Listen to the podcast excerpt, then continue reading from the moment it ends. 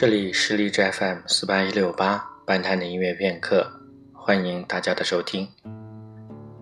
在今天的节目里，将为大家播放的是肖邦的第一钢琴协奏曲。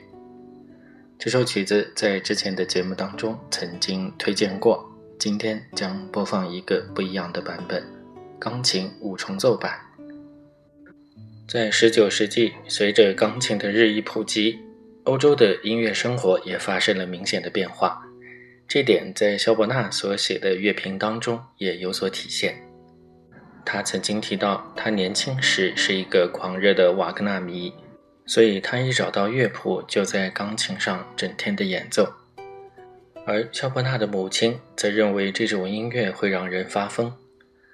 除了可以演奏交响乐和歌剧的改编曲以外，钢琴的作用还体现在它让协奏曲变成了在家庭当中可以演出的一种形式。一架钢琴加上弦乐四重奏，就可以在家里演出室内乐了。通过这种形式，很多莫扎特的钢琴协奏曲都可以演出。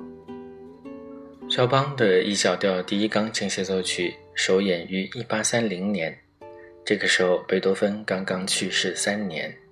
1832年2月，这部协奏曲在维也纳演出时，在台下聆听演出的社会名流包括李斯特和门德尔松。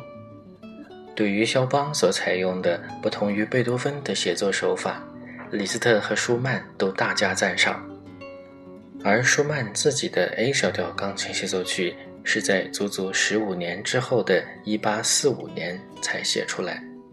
下面就请大家一起来听改编为弦乐五重奏伴奏版本的肖邦第一钢琴协奏曲。